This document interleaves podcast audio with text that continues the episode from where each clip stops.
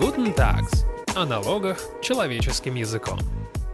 Здравствуйте, уважаемые слушатели! В эфире подкаст Guten Tax и его ведущий Алексей Савкин. Как мы знаем, последнее время многие люди свободных профессий решили сменить место жительства. Те, кто не привязан к офису, уехали в Грузию, Армению, Эмираты другие страны. И все бы ничего, но многие забыли о налоговых последствиях смены жительства. А они могут быть весьма серьезные, вплоть до уголовки. Как не напороться на большие неприятности, просто уехав в другую страну? Об этом мы будем говорить с партнером юридической компании Tax Advisor Алексеем Яковлевым и юристом Tax Advisor Ярославом Казаковым. Здравствуйте, коллеги. Всем привет. Здравствуйте. А почему вообще налоговые органы как-то волнуют где я живу, где живут люди, которые куда-то уехали. Что такое вообще это налоговое резидентство? Алексей, можете нам объяснить? Налоговое резидентство — это то, благодаря чему государство, Россия и другие страны распространяют свою юрисдикцию на тех, кто должны платить им налоги. То есть это не равно гражданству, как правило, хотя вот США именно через гражданство определяет резидентство. Но вот Россия определяет резидентство через нахождение человека на территории России больше 183 дней в календарном году непрерывно. То есть человек, который непрерывно был в России больше 183 дней, за исключением выездов коротких за границу на лечение, учебу и так далее, он признается налоговым резидентом. Это значит, что всемировой доход этого человека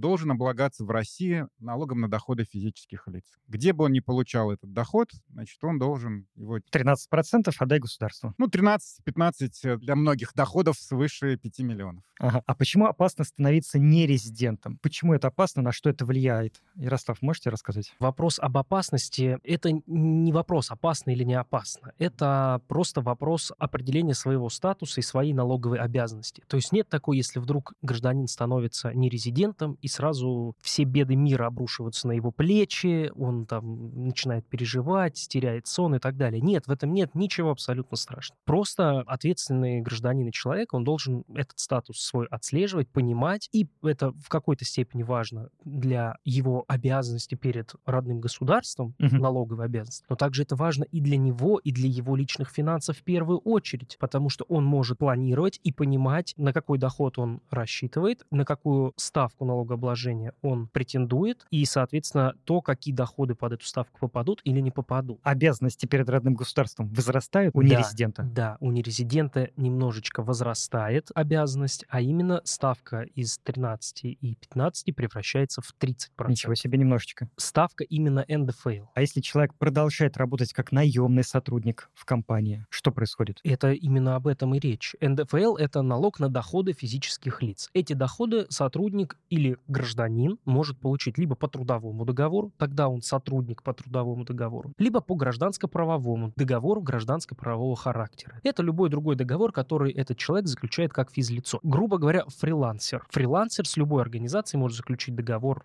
обыкновенный и работать с ней, получая доход. А вот если человек, будучи устроен в какую-то организацию, но не привязанный к офису, там какой-нибудь программист, уехал, компания его отпустила, он хорошо работает, но пробыл уже больше 183 дней. Компания должна рассчитывать и уплачивать за него 30%. Алексей, как происходит? Нет, дело в том, что когда человек начинает исполнять свои трудовые обязанности вне пределов Российской Федерации, то в соответствии с нашим налоговым кодексом, как это неудивительно, может быть, для кого-то прозвучит, источником для дохода для него станет страна, где он находится. И это вроде бы как выключает обязанность работодателя удерживать у него НДФЛ. Он становится сам обязанным уплачивать НДФЛ в течение 182 дней, пока он налоговый резидент РФ. На 183 день он уже перестает быть налоговым резидентом РФ. И, кстати, тогда не факт, что его доход-то должен облагаться в России, потому что, перестав быть налоговым резидентом РФ, нет обязанности все мировой доход облагать в России. Но тогда есть риск, что он, возможно, станет налоговым резидентом в стране, где он находится. Потому что ряд стран, Армения, например, да, у нее базовые критерии 4 точно такой же. 183 дня нахождения в стране. То есть если он у нас был 182 дня, а 183 дня в Армении, то он уже будет налоговый резидент Армении и должен будет платить армянский подоходный налог. Подождите, я вот не очень понял. Вот давайте с той же Армении разберемся. Человек в январе уехал 1 января и, условно говоря, в июле оплатит ему организация там 150 тысяч рублей в месяц. Что происходит на 183 день? Она прекращает рассчитывать 13% и уплачивать за него? Если она узнает, если у нее есть доказательства, что он... Да, он честно говорит. Самое главное, плана для того, чтобы еще организация была чиста, потому что она налоговый агент и будет нести ответственность перед налоговыми органами, в идеале в трудовом договоре должно быть указано, что место работы человека — это Армения, что он там выполняет трудовые обязанности. Да, она прекращает. Но у нас правила такие, что вроде бы как на каждую выплату мы должны проверять резидент, не резидент, ну, налоговый агент, например, да, работодатель. И в конце года окончательное определение статуса физического лица. Соответственно, на все его доходы на этот год истекший мы распространяем тот или иной статус, резидент он или не резидент. То есть вторые 183 дня в году вот этот человек, айтишник, он платит 30% сам, а на компании не платит за него ничего, никакой НДФЛ. При выполнении условий,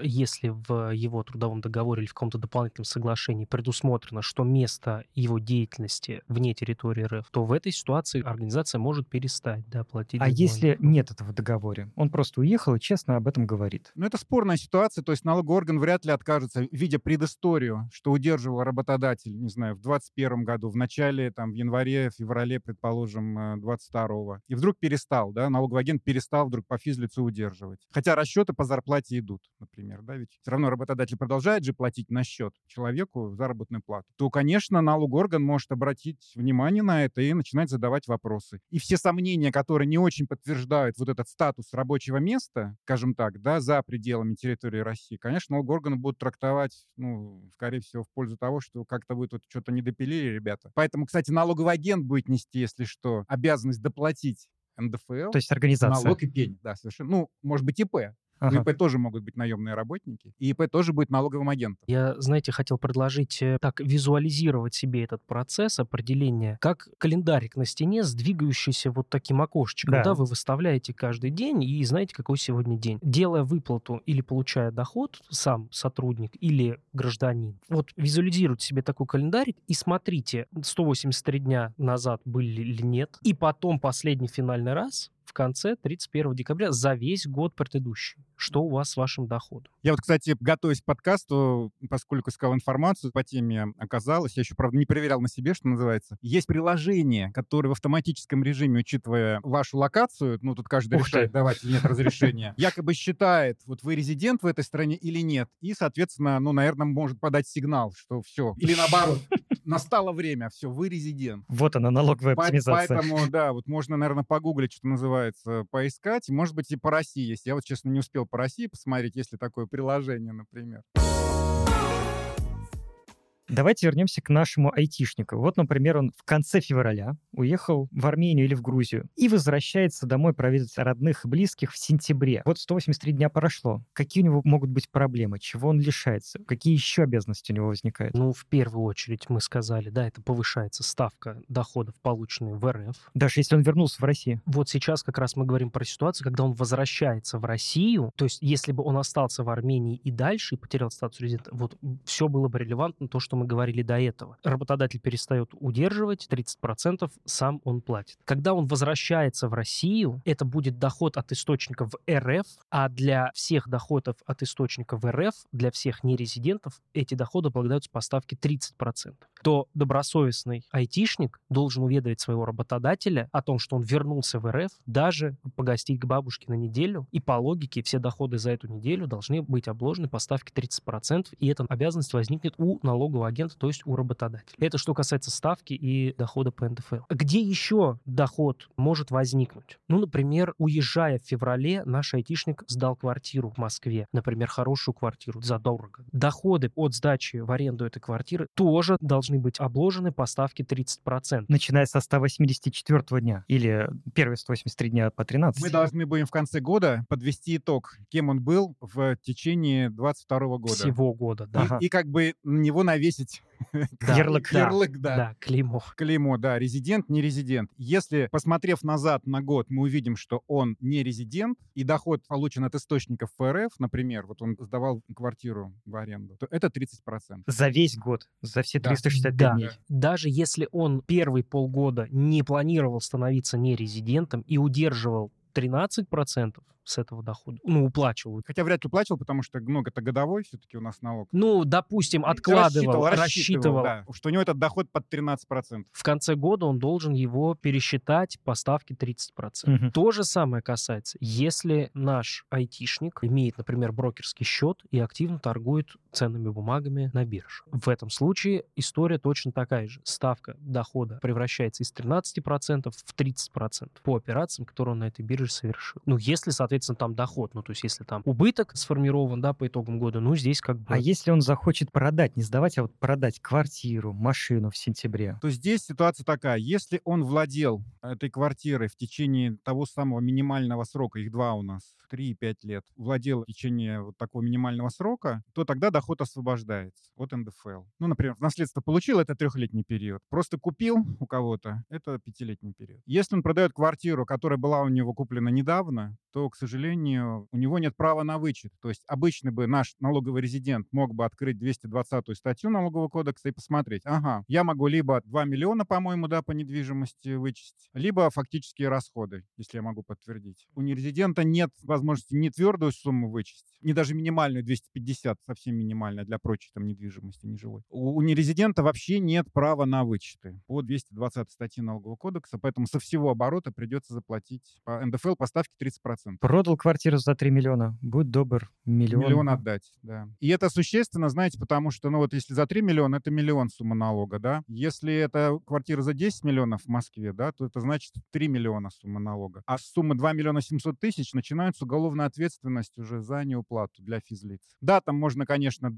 как-то кто-то рассчитывать, что, ну, там как-то давность вроде бы 2 года, но, коллеги, ну, или слушатели, если вы готовы жить под уголовно-правовым риском, это, конечно, ваш выбор, но вот, может быть, стоит заранее подумать, как-то спланировать свои вот эти сделки, проконсультироваться. А уголовное дело кто возбуждает? Следственный комитет, полиция в этом случае? Ну, у нас на сегодня сначала должна пройти налоговая проверка, должно быть вынесено решение в рамках мероприятия налогового контроля, должна недоимка продержаться два месяца, и тогда налоговые органы передают следственным органам, соответственно, информацию о том, что есть такая непогашенная недоимка, и они уже возбуждают. Но коллеги, которые работают вот в уголовно-правовой сфере, некоторые из них говорят, что, в принципе, бывает так, что наши силовые структуры находят какой-то еще состав, там, не знаю, валютный ли, или еще какой-то, для того, чтобы чуть раньше уже вступить в эту ситуацию. И давайте до конца уж запугаем людей. Скажите, вот если эта уголовка возникла, что грозит по такой уголовке? Санкция? Ну, смотрите, уклонение физического лица от уплаты налоговых сборов и так далее крупном размере наказывается штрафом в размере от 100 тысяч до 300 тысяч рублей или в размере заработной платы или нового дохода осужденного за период от одного года до двух лет, либо принудительными работами на срок до одного года, либо арестом на срок до 6 месяцев, либо лишением свободы на срок до одного В общем, ничего приятного. Нет, но это судимость. Это судимость. В любом случае, да, конечно. То есть помимо там сумма значительно, незначительно, каждый определяет, исходя из своего представления о прекрасном, но судимость, наверное, все-таки многим людям не очень хорошо в биографии. А как вообще налоговые органы узнают, что кто-то там резидент, кто-то не резидент, кто-то был 183 дня, кто-то не был? Ярослав. Ну, здесь э, необходимо, да, отметить, что, конечно, в автоматическом режиме пока во всяком случае, налоговый орган не узнает о том, что гражданин улетел и гражданин вернулся. Пока это все, конечно, ложится на плечи самих налогоплательщиков. Откуда это может налоговый узнать? Во-первых, как мы говорили ранее, от работодателя или от источника выплаты дохода, который находится в Российской Федерации. Это организация, с которой вы работаете по гражданско-правовому характеру или заключен трудовой договор. Если организация удерживала НДФЛ, перестала удерживать НДФЛ, а деньги продолжают идти, и ничего, собственно говоря, не поменялось, численность там сотрудников у организации не уменьшилась. Это как бы один из признаков, почему налоговая может заинтересоваться сначала, например, обратившись в организацию, спросив, а что это, собственно, вы перестали, да, а потом уже заинтересовавшись теми доходами, которые есть у непосредственно самого человека. Если вы продали, например, квартиру, в автоматическом режиме налоговой становится известна эта сделка, потому что в автоматическом режиме из Росреестра ей приходят документы и все изменения по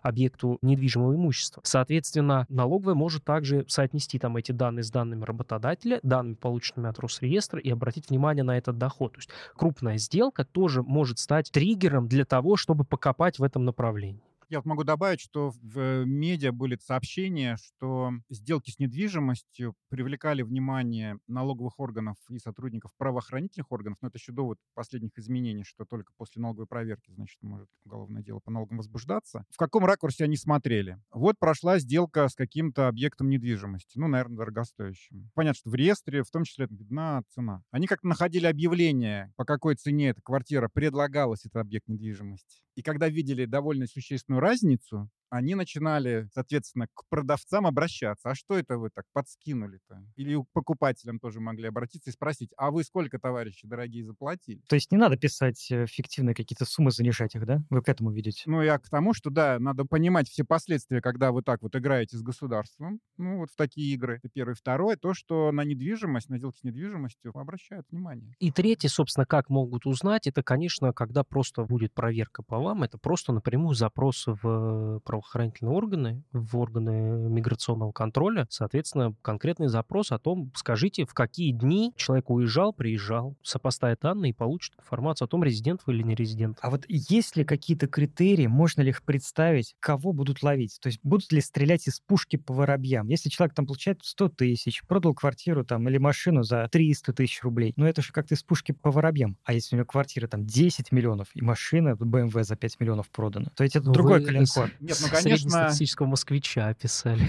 Да, Конечно, наша налоговая служба славится такой рациональностью, я бы сказал, да, то есть вот она старается тратить э, усилий оптимальное количество, чтобы эффективно приносить определенные доходы в бюджет. Но ведь здесь же есть момент такой воспитательно-социальный, если хотите, да, то есть это первое. Второе. Ну, можно ведь и показательный процесс по каким-то отдельным людям провести или городам. И поэтому, скажем так, сказать слушателям, да точно, вот поскольку там это ерунда, так же, как, не знаю, платежи с карты на карту, да вряд ли будут смотреть. Ну, коллеги, ну, вряд ли-то вряд ли, но никто не отменяет. Для примера, что называется. лотерея такая, да, повезет, не повезет. Совершенно верно, да, да. Лучше не играть в лотерею. Если будет желание, то Никто, это- никто никто, не застрахован. Никто не застрахован, никто не застрахован от э, конкретных KPI показателей каждого непосредственно инспектора Мгм. у себя на месте учета. Потом еще, может быть, коллеги, мы забыли, наверное, такой источник э, потенциальный. Это конфликт по самой сделке, да, то есть вторая сторона может сказать, ну, что-то вы там наобещали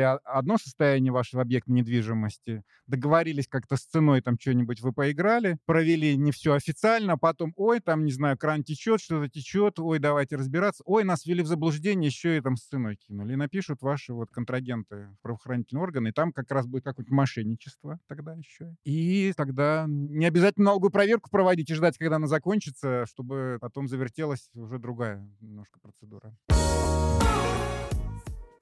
Слушайте, коллеги, ну вот реально стало страшно, и поэтому самый главный практический, как всегда, вопрос, что делать тем, кто потерял статус резидента? Вот каких-то есть там гайд такой, 3-5 шагов, чтобы не нарваться на все эти неприятности, которые вы описали? Во-первых, спланировать с- свою налоговую нагрузку и понять, что если вы теряете статус резидента, а у вас источник дохода России это 30% и невозможность вычетов по там ряду операций, ну, значит, не допускайте, значит, прервите это пребывание за границей, вернитесь на какое-то время в Россию, и все, и тогда вы останетесь под 13%. Стройте свои планы с учетом этого факта. И более того, если вас все-таки не грузит это, допустим, ситуация, что вы там теряете статус резидента РФ, то мониторьте тогда, когда вы станете резидентом в другой стране, потому что в Армении ставка выше, чем 13% подоходного налога. Она, по-моему, 21% в этом году и 20% в следующем. Вот, поэтому тут тоже надо быть э, очень внимательным. То есть получается, что помимо, грубо говоря, навыков каких-то ваших профессиональных, да, если вы перемещаетесь, вам какие-то вот азы такие надо знать и и с точки зрения налоговых правил. И, кстати, по-моему, некоторые банки тоже начинают уже помогать клиентам, а, ориентируя в этих налоговых вопросах. Не будем называть как наименование, не наша задача там пиарить и рекламировать, но, тем не менее, такие сервисы вокруг этих ситуаций тоже начинают. То есть, если вы не можете сами, найдите тогда кого-то, банк это будет или налоговый консультант, с кем вы хотя бы по рэперным точкам сможете как-то сверить вот э, какие-то часы, вопросы и доходы, налоги, ставки и так далее. Мы очень часто в рамках подкаста всегда советуем выдохнуть, да, и,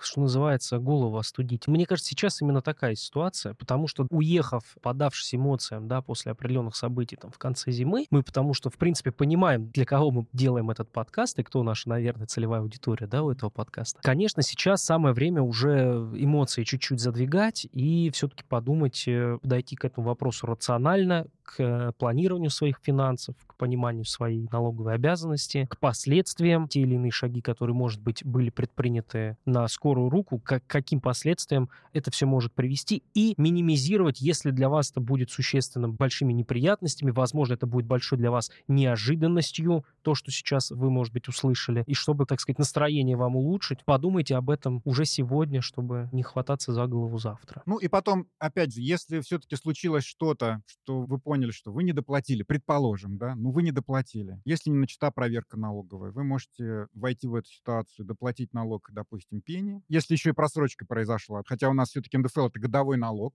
Если на вас обязанность декларировать, то это должен год закончиться. 15 июля срок уплаты. Там, соответственно, у вас в любом случае, ну, надо посмотреть вообще, вы попали на пени-то или нет. То есть, может быть, тогда надо все-таки задекларировать. Если попали на пени, ну, хорошо задекларировать и пени заплатить. Но, по крайней мере, избежать штрафа, избежать рисков э, уголовно-правых, если у вас сумма тянет на крупный размер. Поэтому даже если случилась вот такая неприятность, то, ну, вот, наверное, не факт, что ситуация безвыходная совсем, да, может быть, ее можно как раз исправить. Ну и главный совет, насколько я понимаю, ни в коем случае не играть в лотерею в догонялке с государством. Ну, как сказать, возможности, мягко говоря, не равны будут в этом соревновании.